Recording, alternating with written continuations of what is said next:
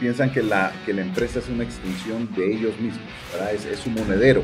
No le dan esa autonomía a la empresa. Sí, no, definitivamente. Legalmente está equivocado ¿sabes? Bueno, y regresando nuevamente, ¿qué me estabas diciendo de que no todo recurso? Bueno, en, el- en lo que estaba mencionando, está claro que el gerente al final gestionó. O sea, resolvió, administró su equipo y lo puso a funcionar. No metió más vendedores. No estamos en, una, no estamos en un momento en el mundo de meterle más recursos a las empresas. No, seguro que no. Estamos en un momento de entender qué hacer con el recurso que tengo para levantar resultados. ¿Y cómo los hago más eficientes? Bueno, pero es que el tema de eficiente, de de eficiente y hablando de empresa familiar, todo empieza desde un análisis de si realmente soy una empresa eficiente. O sea, si tengo sistemas de información interconectados, si tengo tecnología implementada en la empresa. Ok, mira, llegue- lleguemos, lleguemos a los tres puntos claves. ¿Qué me decís vos acerca de tres puntos claves para estas empresas que, que en este momento tienen que ser más eficientes? Indistinta, o sea, porque tampoco no nos podemos parar a, a- hacer análisis Sí, no demasiado podemos- largos. O sea, eh, todas las empresas ahorita en este momento tienen que vender más, cualquiera que sea. To- todas quisieran vender más. ¿Por qué? Tienen un año y medio que no han vendido lo que hubieran querido vender. Sí. Sus planes, ya sabes por dónde pasaron. Sí. Vamos a ver, desde el punto de vista comercial, tenés que tener claro si lo que venís trabajando para conseguir clientes, para penetrar mercados, para desarrollar mercados, te, te- te va a funcionar en este año. Pero digamos que aquí lo, lo- lo- lo- suena muy básico, Manny, pero es un tema de parar y decir, realmente la fórmula con la que yo he desarrollado esta empresa, este proyecto, este, este emprendimiento, ¿la conozco o no la conozco? Es que no suena básico, vos. Es que, es Suena que para mí, para mí esa, es, esa es la clave de lo que estás hablando ahorita, porque el mundo ha cambiado. Y porque no puedes pensar que vas a adquirir clientes de la misma manera en que lo hacías antes. Sí. El mismo mundo ha cambiado. O sea, ¿qué te dice el hecho de que la gente se haya quedado en las casas, trabajando desde las casas, Los que hayan pasado cambiaron. meses en las casas y que la toma de decisión en cuanto a cómo compras un producto, cuándo lo compraste y por qué lo compras, está basado el día de hoy en elementos completamente distintos que lo que era antes de. Antes de, sí, y, y más que antes de, si estoy buscando crecimiento, tengo que entender cómo, lo- cómo he logrado llegar a donde estoy. Muchas empresas no saben cómo llegaron. O sea, esa formulita de cómo llegué acá, cómo vendo, no me la sé. Entonces, hay que definirla. O sea, ese es el paso uno. Hay que definir esa estrategia. O sea, hay que dedicarle tiempo y cabeza a la estrategia de marketing y a la estrategia comercial de las empresas. Pero, creo pero, que- pero me brinqué un punto. A ver, Yo pienso que si ya estamos hablando de crecimiento y de recuperar mercados y de recuperar ventas, crecer en utilidades, eh, hay que aceptar que en el 2021 hay que tener tecnología. seguro. O sea, Seguro. si no tengo Yo, tecnología yo ahorita, quería, yo quería ir a ese, a ese punto, cabal, cuando dijiste, se, se me fue un punto. El día de hoy tenés que tener la tecnología. Tenés que tener la tecnología que te pueda ayudarte o que te pueda sistematizar tu proceso de gestión comercial. Y, y es que no solo es eso, sí estoy de acuerdo, o sea, tu proceso de gestión comercial sistematizado, automatizado, probando constantemente cosas nuevas con olfato, ¿verdad? Eh, pero también la capacidad de análisis. O sea, no puede ser Y para que- eso tenés que tener data, tenés que, tener, data, información. Tienes que tener BI, tienes que tener CRM, tienes que tener ERPs, tienes que tener tecnología de vanguardia en tu empresa. ¿Cuántas empresas hay afuera? Y a nosotros nos ha tocado realmente asesorar y estar de la mano con muchas empresas que la toma de decisiones era literalmente por corazonadas. Puro feeling. Puro feeling. feeling. Sí. Ah, es que yo creo, es que yo siento. Es que sí pasó mí, hace tres años. Te digo, mira, Ajá. a mí ya cuando un empresario empieza con, con- con el argumento, es que yo siento que va a ser bueno. O sea, ¿por qué estás sintiendo? Porque esto no es algo que tengas que sentir. Sí. Esto es algo que deberías de tener un equipo altamente profesional que te pase la data Analizarlo. Eh, y en base a esa data, que son números al final del día, vas a tomar decisiones. Claramente, ahí entra un signo CRM que te, que te va a permitir tener toda esa data a futuro. Pero siempre mencionamos, los ERPs te van a decir qué facturaste ayer, qué facturaste hace un mes, hace tres meses. Sí.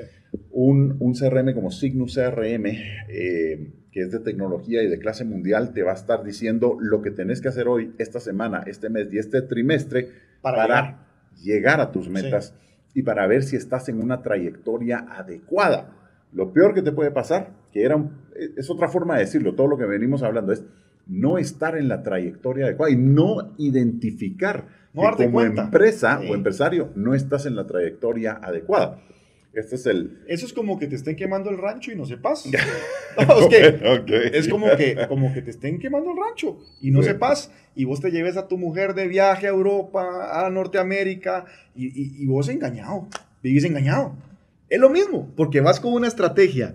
con todo. ¿qué, te hizo llegar a ese ejemplo, Max? No, es que la verdad, es que pensalo. vos, vos pensás esto, eh, Manny.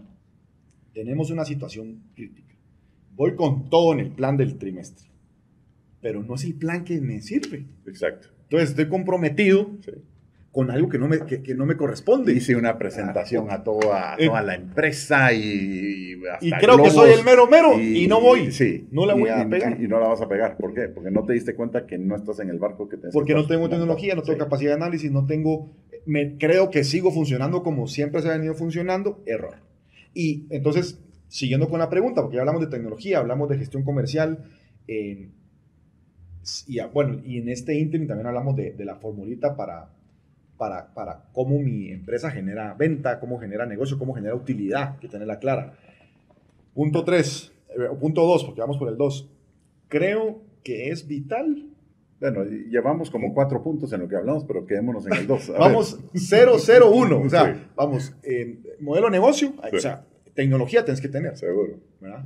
Que cualquier persona diría, no, pero la tecnología no es fundamental y ya sabes la mentalidad, ¿verdad? Pero y si querés tener, con la agenda bajo, el brazo. Pero si quieres tener una gestión comercial activa, proactiva, mejor dicho, que te brinde, que te permita afuturar, analizar insights, tomar decisiones hoy para el mañana, encontrar oportunidades, tienes que tener tecnología. Por eso lo metí antes. Ahora, seguro. el 2. Yo, yo jamás te discutiré. A mí no, me tenés que convencer. tal vez tenemos que convencer a muchos que nos a estuvieran tal vez, pero oyendo. Yo, creo, ni hablar.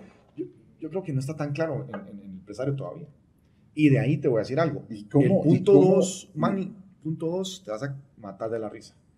Pero tienes que tener una gestión administrativa financiera que corresponda a los compromisos de la empresa. O sea, a los compromisos con clientes, ¿verdad? Proveedores y con ese sistema que puede ser un sistema tercerizado. Estamos en la época de la tercerización. O sea, eh, vos sabes que muchas empresas... Existen N cantidad de, empresas que te pueden dar esa, facilidad. Ah, y, sí, y, muchos productos que uno cree que le compró al, al, productor es cuento. y te lo, en la cadena de valor de muchas empresas está la tercerización. hoy por hoy. Seguro, seguro. Todo, estamos en la época de la tercerización, entonces la administración financiera cobra más valor, porque tengo que ser muy responsable, tengo que velar mucho por los flujos de caja proyectados, por el flujo de caja del, semana a semana, mes a mes, tengo que entender que tengo que capitalizar el negocio, no solo comérmelo eh, mes a mes, ¿verdad? Y ahí entra un, un, reto importante en los empresarios, que yo siento que, regresando a la empresa familiar, eh, ves empresarios que se pagan con la caja. O sea, que meten la mano a la caja y, aquí van mis, mis 100 mil pesos, ¿a de este mes? Y, el otro mes cobro 20. Sí, y, piensan que la, que la empresa es una extensión de, de ellos mismos, ¿verdad? Es, es, su monedero. No le dan esa autonomía a la empresa. Sí, no. definitivamente. Legalmente está equivocado también, ¿verdad? O sea, mm. sabes que una empresa es una legalidad eh, jurídica, ¿verdad? No, y el empresario, eh, y el empresario tiene que, digamos, eh, el empresario tiene que proveer todo lo necesario para que ese motorcito que se llama empresa, que él no está dentro, él está afuera, ¿verdad? produzca plata. Seguro. Entonces, empezás a ver esas cosas y eso es por no tener una administración financiera correcta. Y eso quiero que sea el tema de la siguiente vez, Max, hablar de que cuando ese empresario debe de entender que debe de estar afuera y de que él tal vez fue un muy buen emprendedor y no necesariamente debe ser el administrador. Y acabas, y bajamos una pausa aquí de este tema, porque me falta el punto 3, que, es, el, que es como el 5, pero es el 3. Como o sea, 0, 0, 1, 2, me falta el 3. Pero, te, te, voy a decir algo. Muchas veces me preguntan, Max, ¿por qué te, ¿por qué te consideras emprendedor y empresario? Es que pregunta... Sí, ¿por qué? Porque llevan una entonces yo le digo... Un pie en un lado y un pie en el otro. Y, mucha gente me ve como un emprendedor. Y yo a, veces me sentía como, como lo mismo de coach. puta, pero me caía mal, ¿va? porque yo decía, no, si yo ya tengo un motorcito generando plata sin que yo esté encima, ya soy empresario. O sea, ¿verdad? Entonces ahí entra una gran diferencia. Un empresario provee recursos para que una empresa opere negocios, Sí. ¿verdad? Y, y un emprendedor, ahora sí acepto que soy emprendedor porque constantemente estoy tratando de convertir negocios ¿verdad? o esa operación de negocios en empresas, pero Ya, siempre quiero- saliéndose. Creo, creo que el lenguaje también hay algo que no nos ayuda. La connotación emprendedor En inglés, cuando en, la traen en inglés español, es distinto. Sí, entrepreneur sí, sí, es una cosa distinta. Es un uno- tema más de Es un espíritu. entrepreneur. Elon Musk es un entrepreneur. Vos está tirando cohetes a la luna. Y es empresario. Aquí te dicen emprendedor. ¿Te sentís que te están vendiendo hot dogs? Sí, hot dogs o, o que pusiste un tu kiosco de O teléfonos llegas a un banco, man, y a uno que le toca llegar a un banco a tocar la puerta. Hola, ¿cómo está? Necesito X cantidad de millones para esto, que lo vengo operando hace ¿Y tres usted años. que es emprendedor? ¿Usted que es emprendedor? Ah, no, no, es que pasa, la connotación Sí, es, no, muy, seguro. es muy como que Seguro. los patojos. Sí. Entonces, sí, sí ha habido ahí un tema como con el coach. Es, es, es, es un poco de lenguaje. Yo lo he analizado muchísimas veces y es un tanto de lenguaje, pero. Max. tema eh, 3, me falta el tema 3. ok. Acuérdate que veníamos. Ese- vamos a hacer. no, ese déjalo. no, no existen malas palabras, solo malas intenciones. Bueno, Ahí lo dejas. Entonces, ¿qué pasa?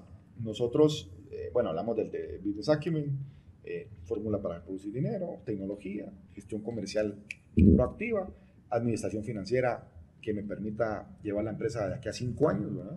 Verla de aquí a cinco, a- de aquí a cinco años. Y, y el último punto es estrellado, pero es la verdad. Y tiene que ver mucho con el olfato del, del empresario y del emprendedor. Innovación. sí, bueno. Mira, esa.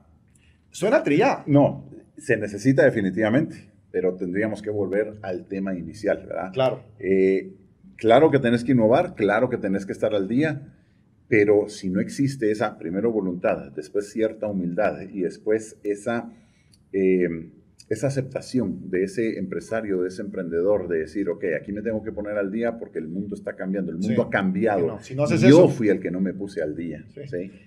Y eh, si eso no existe, y- nunca, ve- nunca va a existir la innovación. Y solo para, digamos, cerrar el tema de innovación, que, que se volvió un tema mucho como de expertos. O sea, hay gente experta en design thinking, en, en temas de que están pensando siempre en innovación para empresas, pero para una empresa familiar, para una microempresa en Guatemala, la innovación es generarle más valor a cualquier. O sea, son acciones que generan valor a su modelo de negocio. Y no son acciones a veces tan descabelladas ni tan locas, No, sino sí, que son, son mucho cosas sentido común. básicas, sentido común, y siempre estar pensando, constantemente estar pensando cómo le voy a agregar un valor agregado a mi cliente final. Y para ahí ya que no se olvide de nosotros, y ahí ya para que tocaste- siempre siga. El problema con, con, con Manny es, el problema con Manny es que cada tema que toca me lleva a otro. Ahorita tocó Y tema vamos al siguiente. Max, yo creo que eso será para, para el Customer siguiente. Experience, porque ahorita hablaste de conocer al consumidor, pero lo vamos a hablar otro día.